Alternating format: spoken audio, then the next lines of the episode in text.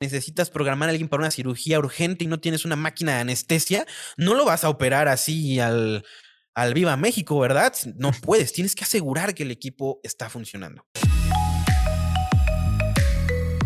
Este es el podcast de Wells Theory Audio Experience. Bienvenido, bienvenida. Corre intro. Hola, ¿qué tal? ¿Cómo estás? Bienvenido, bienvenida a este nuevo episodio, episodio número 22 del podcast Wells Theory Audio Experience. Y el día de hoy no me encuentro solo, sino que me encuentro con el ingeniero Alex Moreno, que es ingeniero biomédico y que nos va a contar un poco más sobre su pasión que tiene en la biomédica y también sobre su podcast que se llama El Podcast de Biomédica. ¿Qué tal, Alex? ¿Cómo estás? Bienvenido.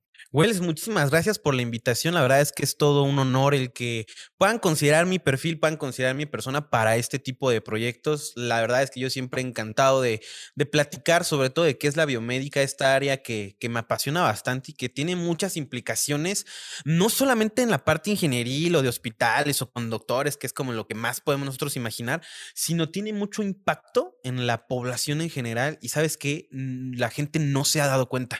Sí, sí, es más, eh, yo estuve escuchando tus episodios, como te contaba hace un momento, eh, y me, parecieron temas que yo jamás había pensado de esa manera, ¿no? Es como que, ah, mira, esto se encarga un poco de la biomédica. Entonces, el día justamente de hoy quiero que me expliques un poco más, ¿no? Y para comenzar me gustaría saber es, ¿por qué elegiste ingeniería biomédica? ¿Por qué esa carrera? Pues mira, la verdad es que es una historia como todas las historias de elección de carrera, es una historia larga. Sin embargo, eh, y para que todo este tu, auditorio que nos está escuchando en este momento, pues también pueda aprender un poco de la vida. Eh, y también ese es algo que yo he mencionado siempre. Casi estoy seguro que la mayoría de las personas que estudian una carrera o que estudian esa carrera, el 80, el 90% no está seguro de que esa es la carrera que querían estudiar. Estoy casi seguro. Todos entramos con muchas, muchas, muchas dudas porque de eso depende mucho de tu futuro. Eh, y, creo que también malamente lo hemos visto o lo hemos vivido así. Y es más, o sea, yo no tengo un problema si hubiera yo estudiado ingeniería biomédica y me hubiera dedicado a otra cosa completamente diferente. Entonces, de mi mente eso no va a causar un cataclismo, ni me va a hacer sentir menos, ni me va a denigrar absolutamente. Yo creo que a lo que tú te dedicas te debe hacer feliz. ¿Por qué elegí ingeniería biomédica? Yo, yo originalmente yo quería estudiar algo que tuviera electrónica, que tuviera que ver con, con ese tipo de cosas. Yo me, me, gustaba, me encantaba la carrera de mecatrónica cuando estaba haciendo mi, mis elecciones. Y hay algo en el Politécnico, en el Instituto Politécnico Nacional aquí en México, que se llama la Expo Profesiográfica. Entonces, en esta expo van carreras de todo el Politécnico, eh, ciencias físico-matemáticas, económico-administrativas y ciencias sociales y exponen sus carreras, o sea, tienen cosas ahí que desarrollan, van estudiantes, van algunos ingenieros egresados, van maestros y te explican un poco de qué es cada carrera. Yo cuando me acerqué al stand de mecatrónica, viví la peor experiencia del mundo. La peor. ¿Cómo así? Este, me acerco con las personas que estaban en ese stand, le pregunto, oye, ¿qué tal está la carrera? Platícame, ¿qué hacen? ¿Cómo les va? Ah, pues está bien. ok, ok, platícame, este, es una carrera pesada en matemáticas, este, en física, he escuchado que esta parte de programar robots está muy complicada.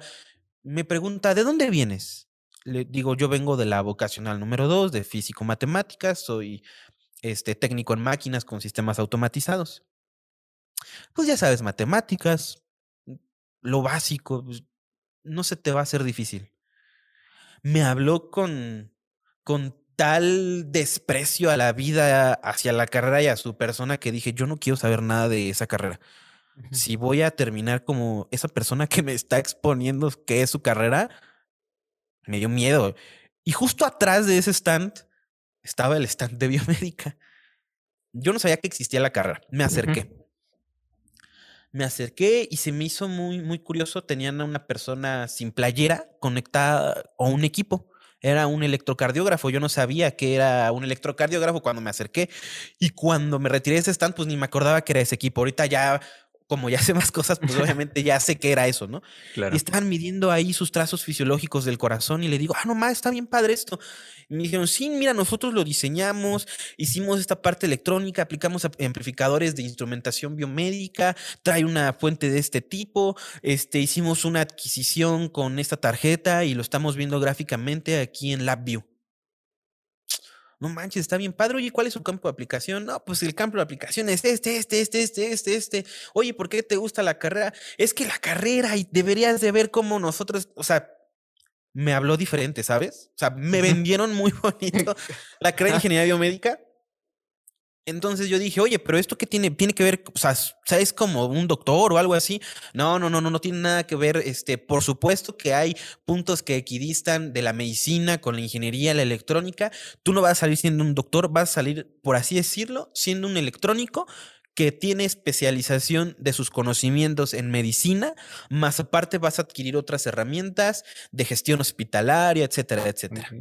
Entonces dije, ah, no más, esto se escucha muy padre, ¿no? Claro. Y bueno, cuando yo metí mis opciones, biomé, ingeniería biomédica fue mi primera opción y fue así como yo llegué a la carrera de ingeniería biomédica. O sea, yo ni sabía que existía, yo no pensaba estudiar eso, la otra carrera me espantó por completo. Este, y pues ahora sí que cada quien habla cómo le va en la feria, ¿no? Y me tocó a alguien que le fue muy bien y a alguien que le fue muy mal en la carrera que yo quería estudiar, ¿no?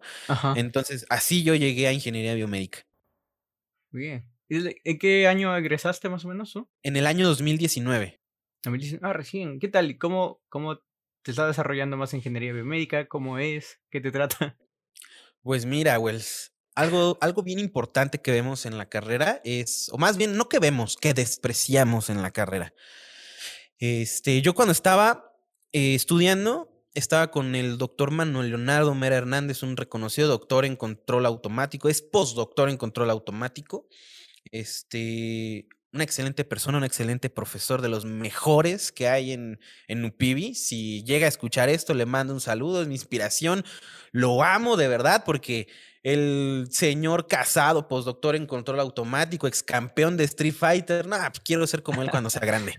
Entonces, este, yo estaba en investigación con él y pues yo juraba, perjuraba, ¿no? Que, que eso es a lo que yo me quería dedicar y pues la vida da muchas vueltas, ¿no? Entonces, yo egresé en diciembre de 2019 y empiezan estos pensamientos en tu cabeza de que yo, yo en ese momento solo estaba estudiando, acaba de regresar de mi movilidad en Argentina, entonces pues antes de eso yo no, no estaba haciendo alguna estancia de becario, no estaba en un hospital, no, o sea, no estaba haciendo nada más que enfocarme en el estudio. Ese, en esos últimos seis meses, julio, diciembre, hice la tesis con, con mi amigo Ali, el, el, editor del podcast de Biomédica, nos titulamos juntos y pues el 20, justamente salimos un 23 de diciembre y Alejandro pues ya se volvió nini porque ya no estudiaba y tampoco trabajaba. Entonces, este, pues empiezan a bombardearte esos pensamientos de chin. Rápido. Necesito conseguir trabajo, ¿no? Y a lo primero que caes, a lo primero que te dedicas.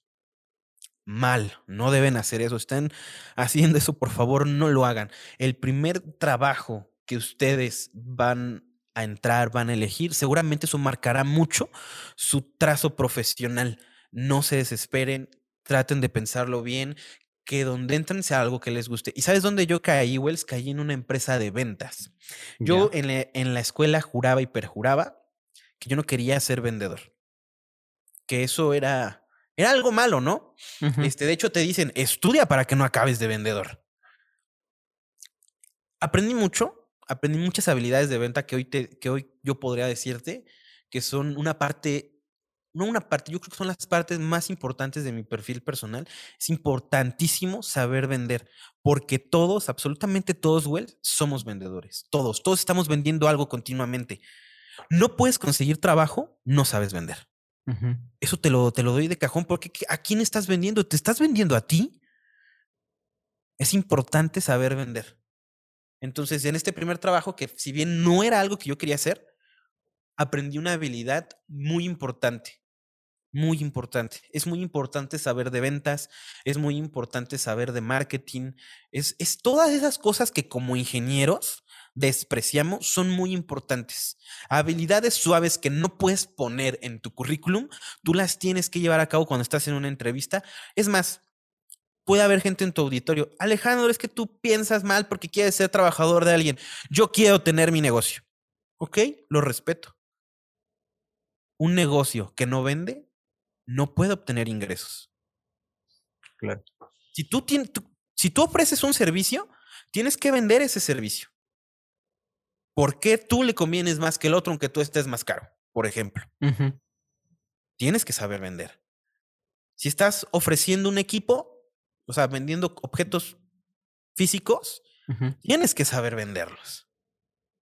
¿Quieres, un, ¿Quieres tener tu propio negocio? Claro que tienes que saber vender. El mercado está saturadísimo y nosotros como personas con ese tipo de habilidades somos la ventaja o la desventaja de una empresa o de tu propia empresa. Entonces, si algo yo aprendí, qué bueno que lo aprendí, es que tienes que saber vender. Genial. Y has aprendido un montón y eso te está ayudando también para justamente ingeniería, ¿no? No directamente, pero te ayuda al final en la vida. claro que sí. Mira, actualmente yo me dedico a servicio a equipo médico. Pero la habilidad de ventas yo la sigo usando, ¿eh? claro. Porque llegamos, por ejemplo, a los hospitales de gobierno, IMSS, por ejemplo, y pues tú muchas veces puedes hacer bien tu trabajo, ¿no? Pero hay cosas que no salen bien en el camino, ¿no? O que se te atraviesan y tienes que saber negociar, por ejemplo, con el jefe de conservación de los hospitales. O sea, entonces yo he sacado muchísima chamba que no sacan otros, no tanto porque pueda yo arreglar o no un equipo, sino porque sé abordar a las personas y sé negociar. Entonces eso es algo importantísimo. Eh, qué, qué genial, qué genial. Ahora, mi duda es, ¿a qué se dedicaría un ingeniero biomédico? Acabas de hacer la pregunta más difícil que le puedes hacer a un biomédico. este, puedes dedicarte a muchísimas cosas. Voy a abordar, quiero ser claro, voy a abordar las que me vengan ahorita a la mente. No quiere decir que sean todas. Este, me voy a quedar corto, lo digo de una vez para que nadie de biomédica se ofenda. Me voy a quedar muy, muy, muy corto la primera, las, dos más comunes en México a las que te puedes dedicar es ingeniería clínica y ventas. Ingeniería clínica que, comprende estar en, a grosso modo, porque obviamente tiene muchas implicaciones, estoy seguro que voy a ofender a más de uno, este, acotándolo tanto, pero a resumidas cuentas es estar en un hospital, gestionar el equipo médico. Gestionar el equipo médico quiere decir estar en contacto con proveedores para que se puedan agendar correctamente mantenimientos preventivos de equipos que están subarrendados o que tienen garantía. En el caso de que el equipo sea del hospital, pues programar a tu propio departamento de ingeniería biomédica para que pueda hacer correctamente los mantenimientos preventivos, que implica muchas cosas, ¿no? Pedimento de partes, refacciones, filtros, empaques, con tiempo previo para poder asegurar que tu equipo está disponible. Importantísimo que el equipo esté disponible porque imagínate que necesitas programar a alguien para una cirugía urgente y no tienes una máquina de anestesia, no lo vas a operar así al, al Viva México, ¿verdad? No puedes, tienes que asegurar que el equipo está funcionando. Ventas es algo que se está volviendo masivo aquí en México, se vende mucho equipo médico este, te puedes eh, dedicar a la docencia en escuelas. Particularmente a mí me llama mucho esta parte de la docencia y la investigación paralelamente, que si bien aquí en México está muy limitado, está muy viciado, ese es otro tema, es algo que a mí me gustaría hacer próximamente. Como te comentaba con el doctor Manuel Leonardo, yo estaba en, en proyectos BIFI de investigación, hice por ahí un, un robot bípedo, este, hicimos el control de este robot, entonces, docencia, investigación, puedes dedicarte a otra parte que es especialistas clínicos, que hoy, por ejemplo, se encargan de asistir a los, males médicos, a los doctores, a las enfermeras, en la colocación de marcapasos, por ejemplo, del corazón. Hay otros más avanzados que, por ejemplo, mediante ciertos estudios del corazón, tienen que decirle al doctor, doctor, tiene que cortar aquí, aquí, aquí, aquí. Va, entonces son áreas más especializadas, por ejemplo, la biomédica. Te, recuerdo, no son todas. Hay, que, hay mucha gente que emprende y se dedica a la, venta, que es más o menos un poquito de lo que ya habíamos hablado. Diseño de prótesis, diseño de órtesis. Esto pues para ayudar a una mejor calidad de vida. Por ejemplo, Wells, que te estoy viendo, los lentes que tú tienes son una órtesis. Ok. Entonces, eso te ayuda a ti a tener una mejor calidad de vida en tu visión. Es una órtesis porque es un objeto externo que tú estás poniéndote para ayudar a mejorar o aumentar alguna capacidad que tú tienes disminuida. No la has perdido en su totalidad y mediante este objeto tú estás aumentando esa habilidad que tú tienes disminuida. Eso está muy padre. Sí. Y mucha gente tampoco conoce la diferencia entre prótesis y órtesis. Sí, no sabía la yo. prótesis viene hoy a sustituir algo que no está presente, por ejemplo. Eh, por ejemplo, la, una, la invitada al episodio de Tecnovigilancia es eh, gerente de relaciones con gobierno. Entonces ella se encarga mucho de negociar de, de parte de su empresa algunos convenios. Tecnovigilancia es algo importantísimo ¿De qué se encarga la tecnovigilancia en los hospitales? El encargado de tecnovigilancia en un hospital tiene que ser ingeniero biomédico, sí o sí. Y este se encarga de verificar que los equipos funcionen de acuerdo a como el fabricante marca. Entonces tú dirás, pues eso también lo puede hacer el ingeniero clínico, ¿no? El que está ahí pues viendo los equipos. Los encargados de tecnovigilancia se encargan como te comento, de verificar que el equipo efectivamente hace lo que el fabricante dice, con base en qué, con base en los manuales y con base en una investigación de que verdaderamente el fallo no se le puede adjudicar al equipo, sino se le puede adjudicar a lo que a factores externos, humedad, mala instalación eléctrica, eh, un mal uso del usuario. Un equipo médico, Wells, falla básicamente por culpa del usuario el 90%, 95% de las veces. Otra parte muy importante de la ingeniería biomédica es la parte que está enfocada a construcciones. Cualquier arquitecto que tú conozcas, estoy casi seguro que te va a decir que el hospital es como la ópera prima. Un arquitecto que es capaz de diseñar con lujo de detalle bien hecho un hospital es un arquitecto que te puede diseñar prácticamente cualquier cosa. Es importantísimo cuidar las construcciones en los hospitales, sobre todo las puestas a tierra, porque los equipos están en contacto con el paciente a piel viva. Esto quiere decir, abres y la impedancia que se encuentra en la piel es muy bajita, entonces cualquier corriente de fuga puede matar a un paciente. Eso que te dicen que no aguantó la anestesia, no, claro que eso no pasó hubo una mala instalación eléctrica, no hubo una, correcta puesta a tierras y la corriente entró al paciente. Y sabes que eso no se puede peritar. Una mala construcción no es peritable. Entonces es importantísimo que ingenieros biomédicos se metan a la construcción, pero ¿sabes qué pasa? Que, no, que es un área que muchas veces desconocemos y que todavía también las constructoras o el gobierno cuando subroga la construcción de un hospital no toman en cuenta eso y se pierden vidas. Entonces es importante que el ingeniero médico esté metido todo, en todo esto. Ahora que lo comentas eso del, del pozo a tierra, te cuento que yo estaba haciendo una tesis, ya para terminar justo carrera de ingeniería electrónica. Y bueno, estoy acá en mi casa, hago la prueba, ¿no? Pero cada vez que me, justamente tengo un electrocardiograma, cada vez que me hacía una prueba con los electrodos en el osciloscopio que tenía, salía que mi señal era de un kilohertz. ¿No? O sea, imagínate, ya no sé qué había pasado, pero estaba mal, malísima. Y resulta que yo me iba a la universidad a hacer las pruebas y funcionaba correctamente. O qué raro. Si son los mismos equipos, los mismos materiales, ¿qué es lo que pasa eh, en la universidad? Porque es diferente en mi casa. Y resulta que a los pocos meses vinieron a revisar el pozo tierra. Y estaba completamente destruido, estaba mal, entonces tuvieron que arreglarlo. Lo arreglaron y al día siguiente dije, eso es el problema de mi tesis. o por eso no salía probé y funcionó ahí correctamente. Dije, Dios mío, ¿cuál es la diferencia con Pozo Tierra que sin Pozo Tierra? ¿no? Y, y, eso que era simplemente una casa, ¿no? O sea, no una clínica que, que debe estar más regularizada y todo lo demás que, que mencionas, ¿no? Claro, hay mucha normativa respecto a esto. En México, la NOM 001C de 2012, si no me equivoco, es instalaciones eléctricas y hay un apartado específico para, para hospitales que mucha gente desconoce, mucha gente ignora y es algo importantísimo porque pues hoy puede ser, mañana puede ser tú. Entonces es muy importante tomar en cuenta todo eso. Este, hay gente que se dedica, por ejemplo, a programar, ¿cómo se llama esto? Se me fue. redes neuronales, para mejores algoritmos de, algunas de algunas prótesis, de algunas órtesis, neurociencia, bioimpresión 3D, por ejemplo. Está próximo a salir un episodio que, que, habla de esto. La bioimpresión 3D, por ejemplo, es algo muy interesante que nos puede ayudar mucho, por ejemplo, a acelerar el proceso de una vacuna. Ahora que, está de moda esto del COVID-19, este, para empezar, es, bueno aclarar que estas técnicas con las que estaban desarrolladas las vacunas tenían 10 años.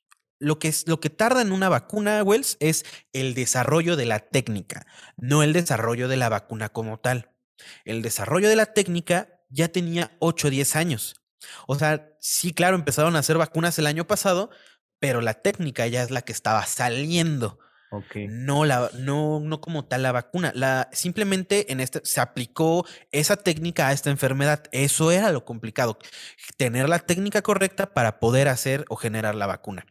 Entonces, pues tú sabes que las primeras pruebas se llevan en animales y sorprendentemente las pruebas fallan muchísimo, la gente se enoja, la gente le reclama a las farmacéuticas, las farmacéuticas pues dicen, pues no puedo hacer otra cosa y tampoco creas que están muy felices con esto. Pero si tú puedes tener un órgano bioimpreso, puedes probar directamente las vacunas de una forma fidedigna y te permite todavía acelerar más ese proceso. Entonces eso también es, al menos en México está un poquito limitado a la investigación, pero también es un área importante de, los ingenieros biomédicos. Eh, y muchas otras cosas que puede hacer el ingeniero Wells que seguramente no estoy tomando a consideración. Si la olvidé, una disculpa, discúlpenme, este, pero pues también ahí comenten en el podcast del querido Wells a qué otra cosa se dedica un ingeniero biomédico. Buena pregunta y me gustó esa de ¿a qué más se dedica un ingeniero biomédico?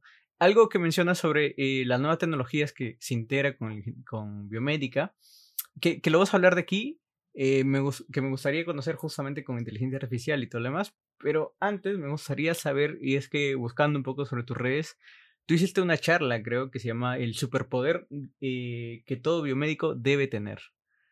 No sé si me podrías contar un poquito y cuál es ese superpoder que deberíamos tener o deben tener los biomédicos.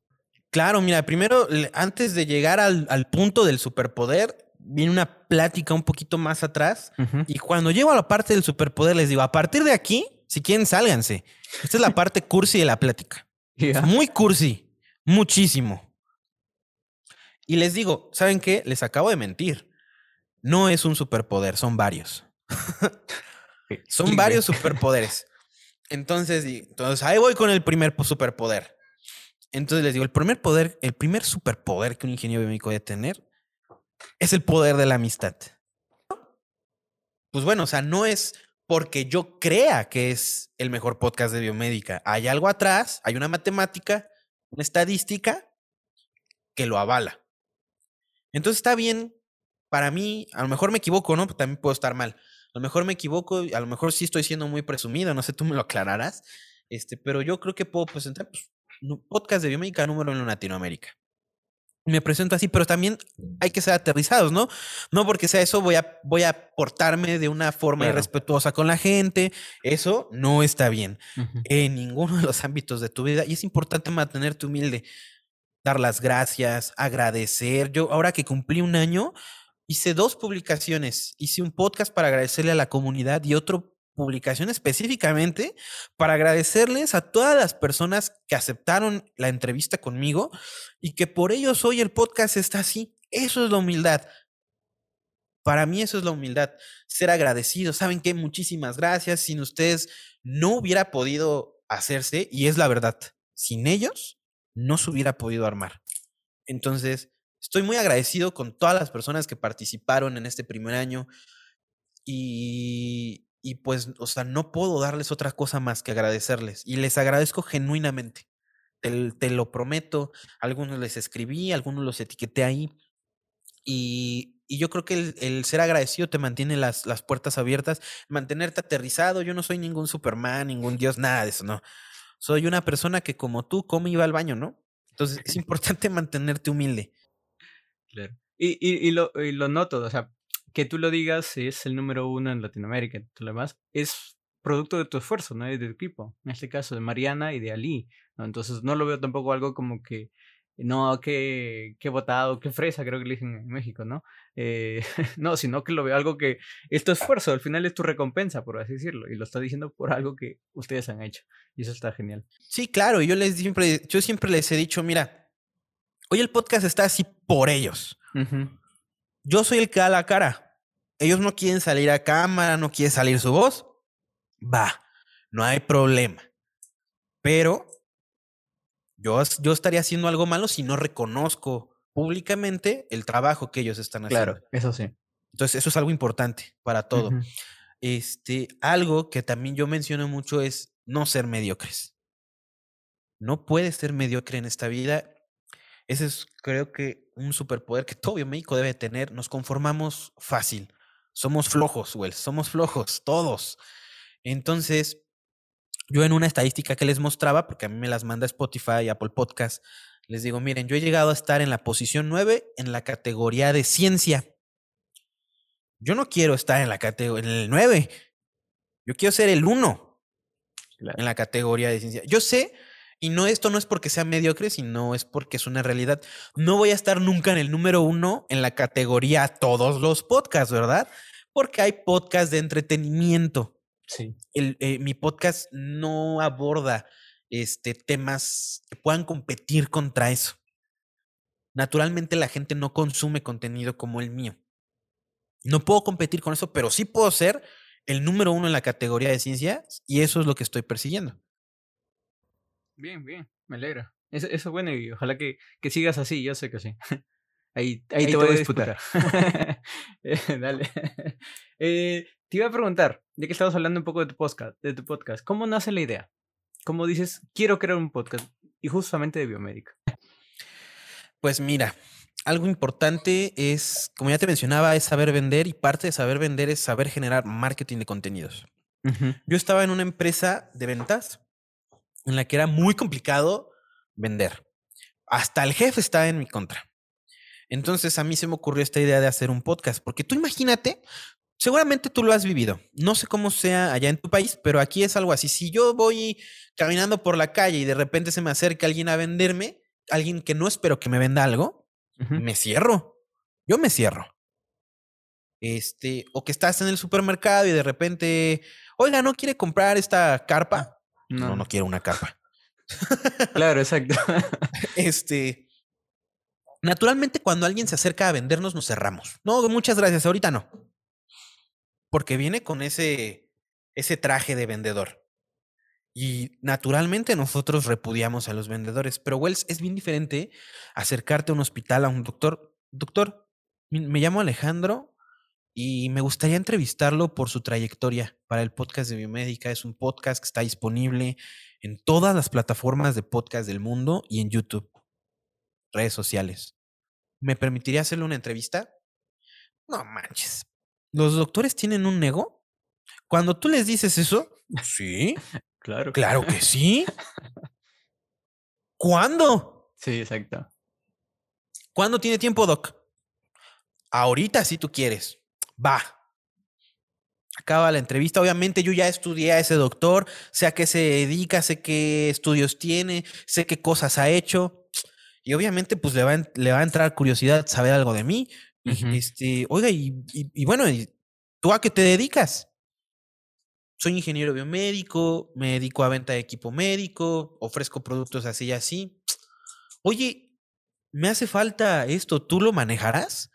¿Tienes un catálogo, este ingeniero? Claro que sí, Doc. Aquí está mi tarjeta por si se le ofrece algo. Gracias, Inge. Lo voy a tomar en cuenta.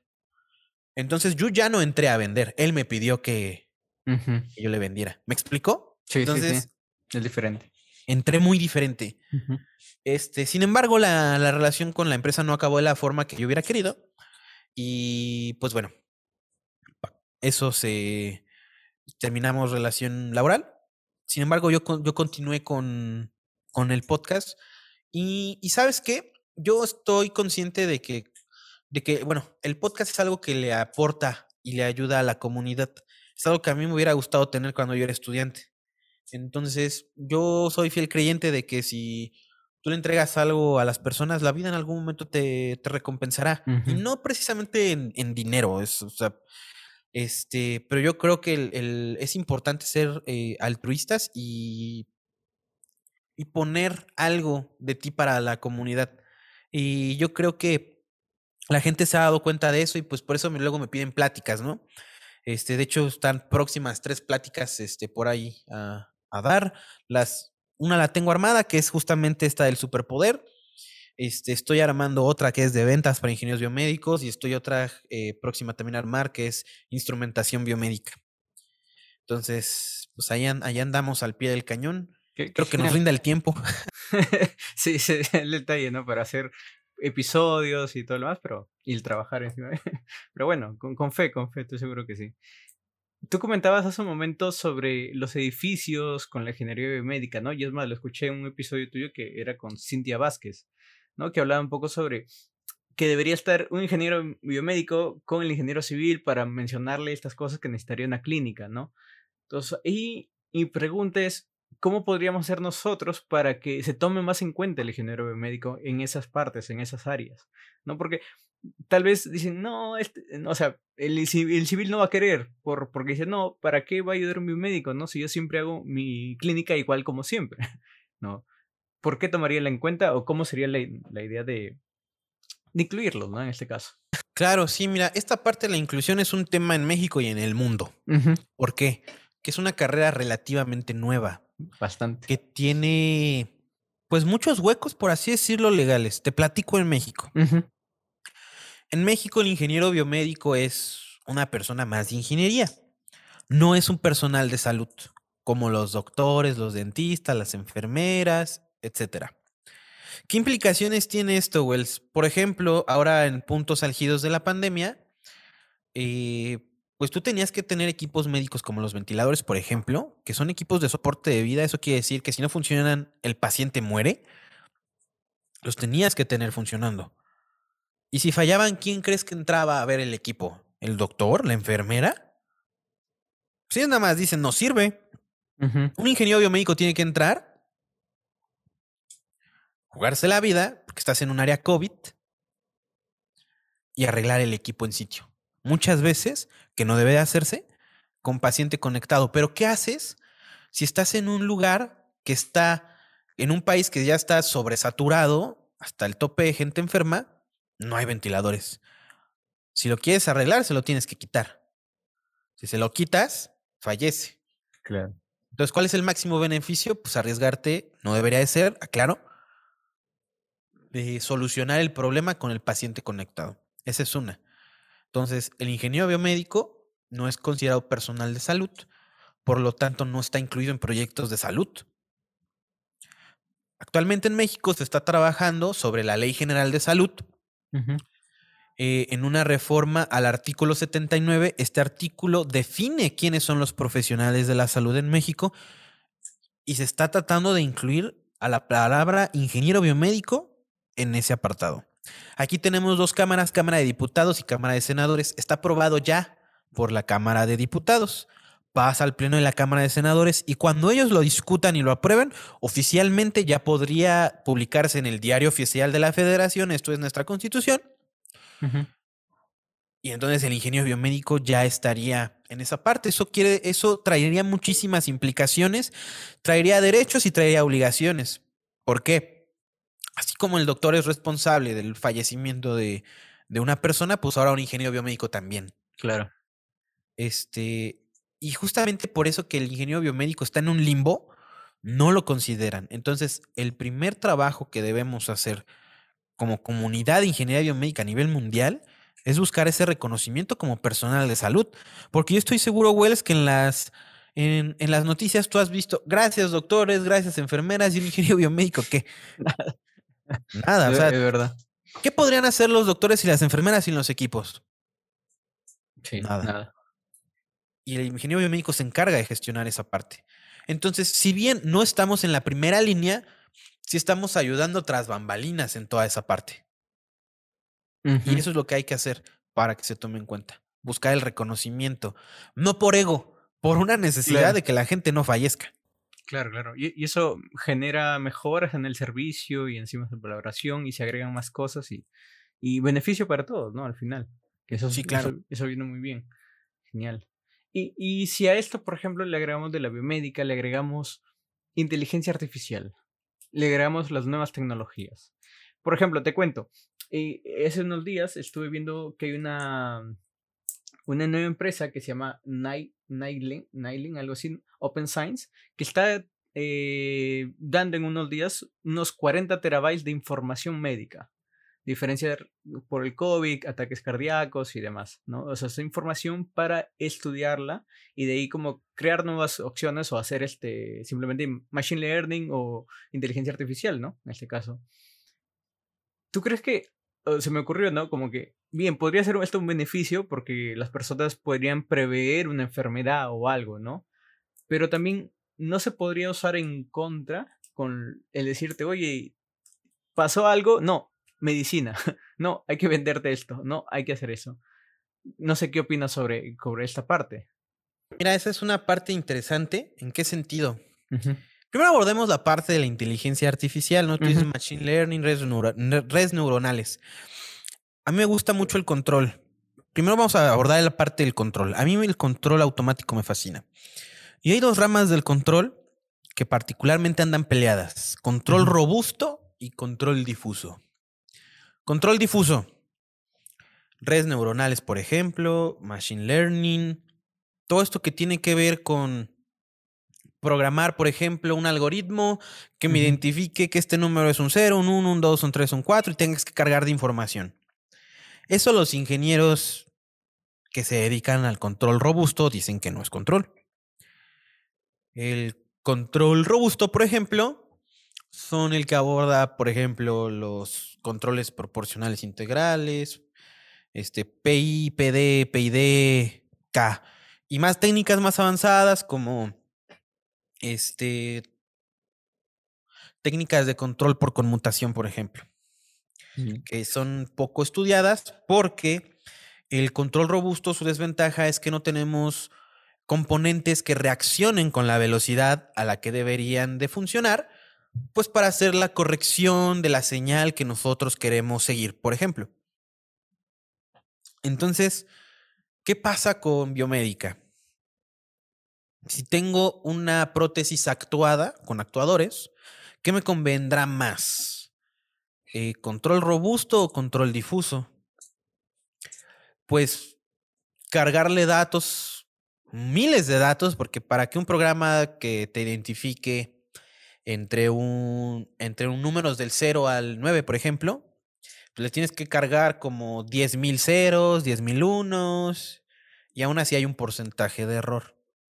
Entonces, si tú quisieras seguir una señal, pues bueno, tendrás que cargar muchas señales. Hay algunos bancos de imágenes, pero para el caso específico de algo tan especializado como biomédica, pues no hay bancos de, de, de tantos eh, señales. Sin embargo, sí hay, sí hay bancos de señales, pero no son tan vastos como para aplicaciones específicas. Entonces, el control robusto, por ejemplo, sí te permite seguir señales.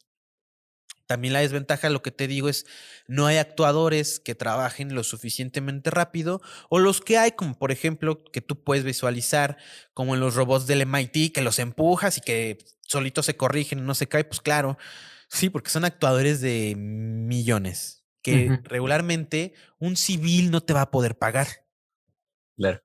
Entonces, pues, ¿qué es lo mejor? No lo sé. No, sinceramente no lo sé. Sin embargo, creo que es una buena área de estudio. A mí me gusta mucho el control robusto. Me gusta mucho. Eh, y no ha abordado tanto el control difuso. Eh, sin embargo, este, el doctor con el que tengo que yo estoy en investigación, pues él se dedica más al control robusto. Entonces, ¿qué implicaciones podría tener eso? Este, pues yo creo que de momento a corto plazo ninguna, porque eh, salvo que seas una persona con la solvencia de pagar una prótesis, por ejemplo, que esté con ese tipo de, tecnología, este, pues a lo mejor pudieran lucrar con eso, pero ¿cuántas personas te gusta que, con las que pudieras lucrar de esa forma? Este, ¿Realmente al fabricante le conviene hacer una prótesis así? No creo. Sí, puede ser que sí, no lo sé, realmente no estoy tan metido en esa industria. Hay muchas implicaciones en todo esto, por ejemplo, los marcapasos sí son servocontrolados, o sea, tienen un control en lazo cerrado, eso es control robusto, en el que constantemente están comparando una señal que ellos tienen precargada con la señal que está enviando el corazón. ¿Para qué? Para hacer las correcciones pertinentes en los latidos cardíacos. Eso es una tecnología que no es tan nueva, sin embargo, en eso se usa el control. ¿Por, qué, ¿Por qué cambio esta parte que tú me preguntas de, de Machine Learning, inteligencia artificial? Porque a final de cuentas son parte del control. Está la controversia de si son o no son control, pero es control, por así decirlo. Mientras no haya una entidad oficial que defina que no es o que sí es control, vamos a tratar todo como control automático, ¿va? Entonces, afortunadamente en la biomédica no se ha encontrado, bueno, por supuesto que un marcapasos no te cuesta cinco pesos, ¿verdad? claro. son aparatos muy costosos. Entonces, pues evidentemente las empresas tampoco son damas de la caridad, ¿verdad? Entonces ellos venden y buscan generar un lucro y, y sí un impacto en la vida de las personas y quién sabe qué. Sí, sí, sí, sí, sí. Medianamente cierto, completamente cierto, completamente falso, no lo sé. Pero tampoco son tan baratas y para eso se usa este tipo de, de aplicaciones del control. Claro. Bien, bien. Genial.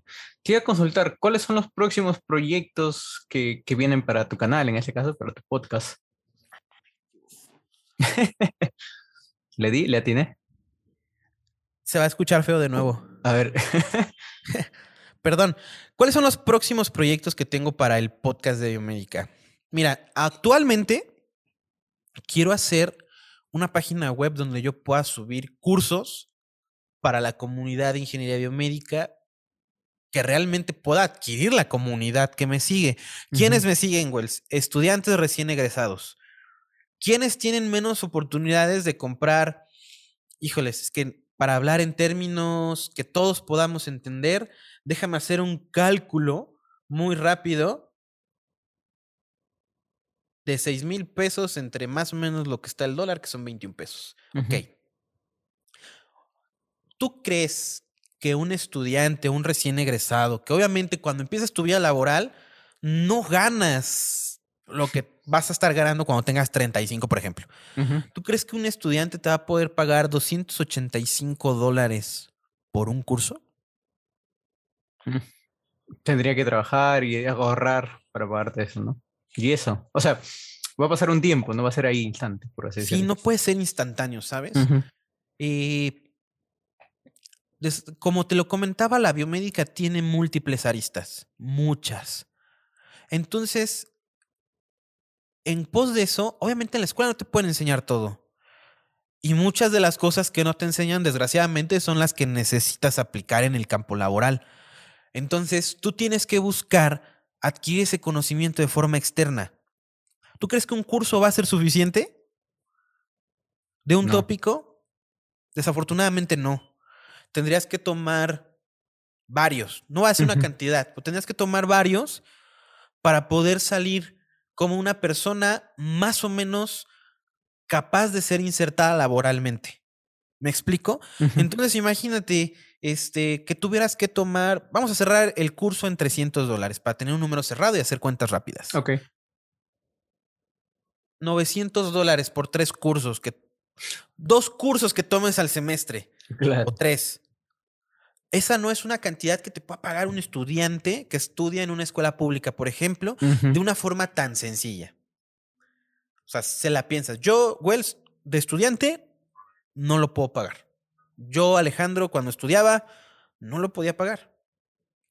Porque pues a eso tú súmale que la carrera de ingeniería biomédica es una carrera cara.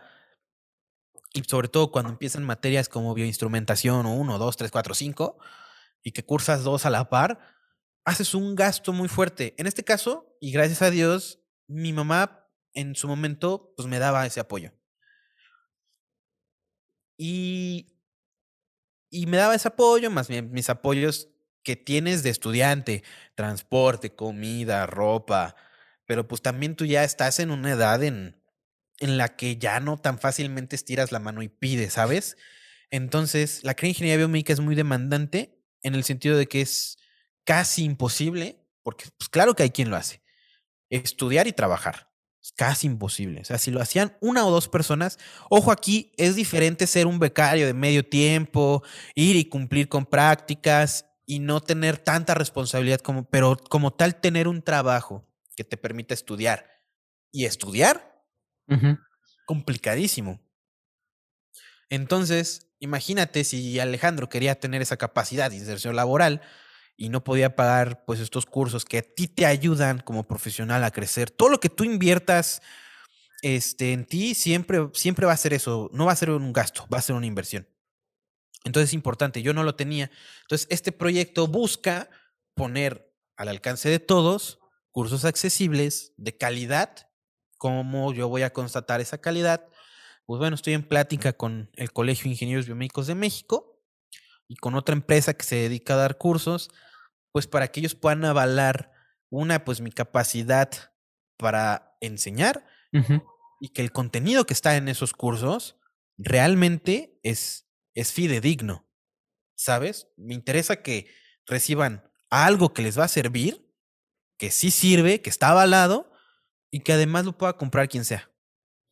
Claro genial. Ese es uno, es uno de mis proyectos.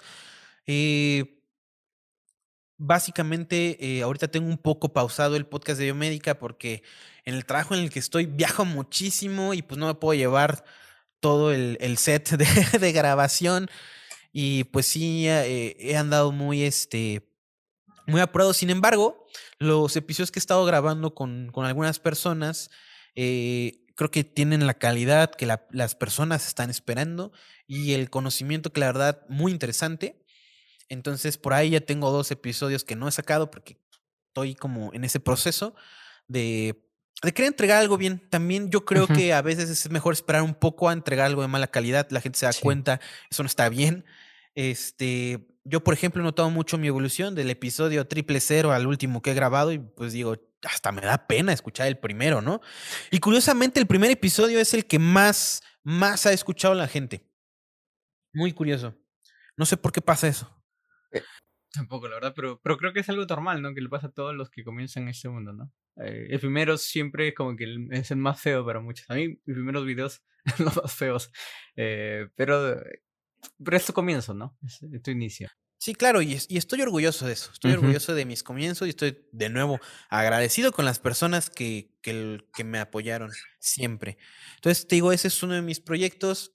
Otro proyecto es que tengo es poder generar que convenios con algunas empresas, pues para que puedan, pues también acaparar un poquito de, de la comunidad del podcast de Biomédica este, de modo que a lo mejor pudieran ofertar cursos también para ellos de algunos equipos muy específicos igual como te digo, a costo accesible. Me interesa que la comunidad que me sigue se pueda insertar fácil laboralmente y que no cometa las tonterías que yo hice.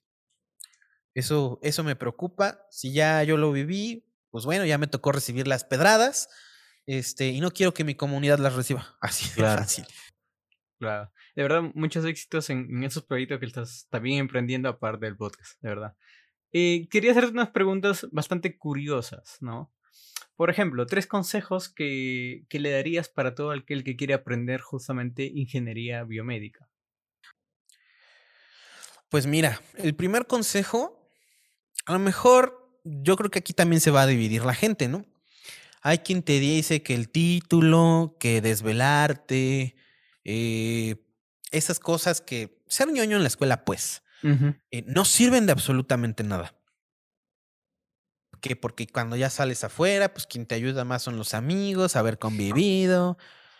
Y estoy de acuerdo, estoy de acuerdo en eso. Yo creo que eso es uno de mis errores que cometí en, en la escuela, el, el, el, haber sido a lo mejor, no, no, sé cómo ponerlo sin una mala palabra. Este, digamos, bueno, tuve malas conductas justificadas, pero sí justificadas. Ok. con, algunos de mis compañeros. Este. Y bueno, yo creo que en esa parte estoy de acuerdo. Pero mira, a mi papá en paz descanse, la persona que más admiro en esta vida. Eh, él, por ejemplo, venía de muy abajo, de una familia muy grande. Él desde los siete años trabajaba para sacar a su familia adelante. Y mi papá no tuvo la oportunidad de estudiar como como yo la tuve. Y él me la dio. Él me dio la oportunidad de estudiar. Entonces, si algo tenía mi papá es que cualquier cosa que le caía a la mano, la leía. Todo, todo, todo, todo. Y eso le dio a él muchas habilidades verbales. Sin embargo, él tenía un problema en, este para hablar en público, producto pues precisamente de toda esa escasez económica que, que a veces pues te hace sentir menos. Este, yo doy gracias a Dios porque mi papá me dio una vida digna y yo no tuve ese tipo de pensamientos. Yo pues, crecí en una familia así no adinerada, acomodada, este, con buenas enseñanzas y el hablar en público para mí nunca ha sido un problema. Y mi papá, como te comento, todo lo que le caía en la mano lo leía. Es el primer consejo que yo te doy. Lean, lean, lean, lean, porque mi papá sí nos sacó adelante. Él trabajaba en lo que hoy se llama INSUS aquí en México, anteriormente Comisión Reguladora de la Tenencia de la Tierra. Y no había un abogado en ese lugar que supiera más que mi papá. Ninguno. De lo que tú quieras. Le decían licenciado. Y él tenía la primaria. Lean. El primer consejo. Hoy yo honro la memoria de mi papá con eso. Este, lo extraño mucho y si algo me llevo de él es esa parte, leer. Eh, y es por eso que yo no me permito eso de barquear en la escuela, este, el permitir que la gente no quiera trabajar. Este, te digo, a lo mejor tuve malas actitudes, sin embargo, siempre por esa parte que yo recibí de mi papá. Por eso. Entonces, lo primero que yo les, les aconsejo es que lean. El segundo consejo que yo les doy es consuman contenidos que les sean de provecho. Hay mucha basura, hay mucha basura en internet. Bastante. Y, es, y, finalmente todos nosotros tenemos lo que queremos, porque nosotros somos los que les damos bola a ese tipo de contenidos. Si tú quieres aprender a cocinar, hay podcasts de cocina, hay videos de cocina. Este, si quieres aprender a vender, hay podcasts de ventas, videos de ventas. El leer, por ejemplo, te ayuda a ser crítico para discriminar qué es buen contenido y qué es mal contenido. Entonces, por eso fui el primero que di. El otro es consuman contenido que les ayude a crecer profesionalmente. No les estoy diciendo, dejen de ver películas, dejen de ver videos de risa. No, porque nadie lo va a dejar de hacer y es parte de nosotros para desestresarnos del mundo. Es muy importante, pero el segundo consejo que yo les doy es consuman contenidos que los hagan eh, crecer profesionalmente. Y tercer consejo, y no menos importante, eh, yo creo que tuve un, punto en el que yo estuve muy separado de mi familia. Este, a raíz de que falleció mi papá, pues bueno, empecé a cambiar mi forma de pensar.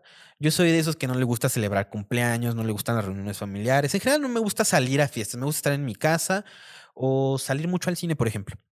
Y yo, por ejemplo, no le prestaba mucho, mucho valor a, a, estar con mi familia hasta que falleció mi papá. Entonces, si les doy un consejo es, aprovechen a su familia, en especialmente a sus papás. Ese es el consejo que yo les doy. A lo mejor no son consejos muy ingenieriles, pero son los consejos de vida que yo les doy, que me tocó aprender de mala manera.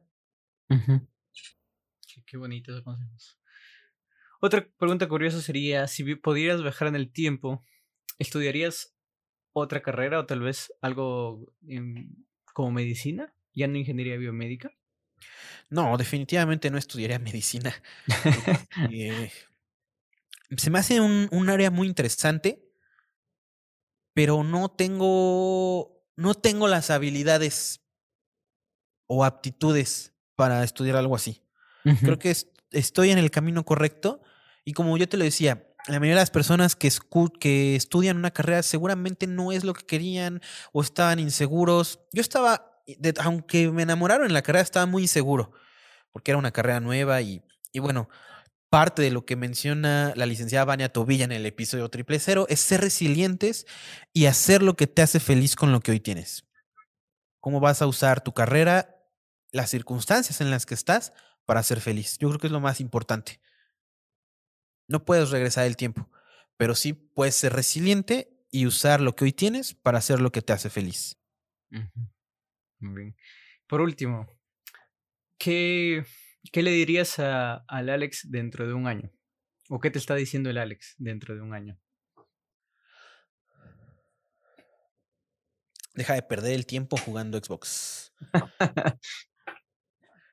Mira, la verdad es que es una, pregunta muy, este, pues muy, muy, como tú dices, curiosa, extraña. Mira, no soy dueño ni de mi propia vida. No sé si voy a llegar a mañana, no lo sé. Este, pero yo creo que es importante que lo que hagas hoy te ayude a construir tu futuro, lo que tú quieres. Es importante esforzarse por todo eso. Si eres estudiante, si eres recién egresado, ahorita es el tiempo. Este, quitarte la desidia te ayuda mucho a trabajar algo. Digo, a lo mejor yo pude haber este, empezado este podcast en 10 años. Y en 10 años me hubiera dicho, ay, si lo hubiera hecho cuando estaba a dos años de haber egresado, claro, seguramente ya sería esto una cosa más grande. Entonces, lo primero es quitarte la desidia de esas cosas, darle la calidad, darle el compromiso, pues para que tú puedas ver esos resultados. Y ya tú decidirás si te arrepientes o no, pero al menos lo intentaste. Bien, de verdad, Alex, muchísimas gracias por, por esta charla. Ha sido muy, muy bonito de poder conocerte un poco más, tanto en lo profesional como en lo manera personal. De verdad, muchísimas gracias. No sé, algunas redes sociales que quieras compartir, algún último mensaje. Sí, claro. Mira, eh, pues bueno, a nosotros nos encuentran en Facebook, Instagram como arroba el podcast de biomédica. Tengo Twitter, no sé usarlo, entonces pues no me sigan ahí. Este, tengo TikTok y tampoco sé usarlo, entonces tampoco me sigan ahí. Pero sí en Facebook e Instagram como arroba el podcast de biomédica. Subimos contenido interesante del área de ingeniería biomédica. Este, pues como ya lo comentamos aquí, tenemos algunos proyectos. Este, algún mensaje que yo le quiera dar a la audiencia al final, por supuesto que sí. Este, ahorita está muy de moda el generar marketing de contenidos. Este, a pesar de que soy ingeniero, estoy hablando como licenciado, pero no. Es importante que todo lo que tú sepas hacer, lo sepas transmitir allá afuera entonces yo creo que todos deberíamos de tener una fanpage de nosotros mismos. Y es el consejo que te doy. Probablemente en algún momento de tu vida lo necesites. Hazla hoy para que en tres años, cuatro años, cinco años, los años que sean, no te arrepientas de no haberla hecho hoy. Y también en Spotify, no te olvides, el podcast de Biomédica también lo puedes encontrar ahí con todos los capítulos que son muy buenos. Yo lo he estado escuchando varios de ellos. ¿sí? En la descripción te dejo todas las redes sociales que mencionaba Alex y para que lo sigas, comentes y sigamos creando más comunidad. ¿sí? Muchas gracias, Alex, de verdad. No te olvides suscribirte, darle like y compartirlo con tus amigos. Chau, chau. Muchas gracias por escuchar este episodio. Nos vemos la próxima semana. Suscríbete.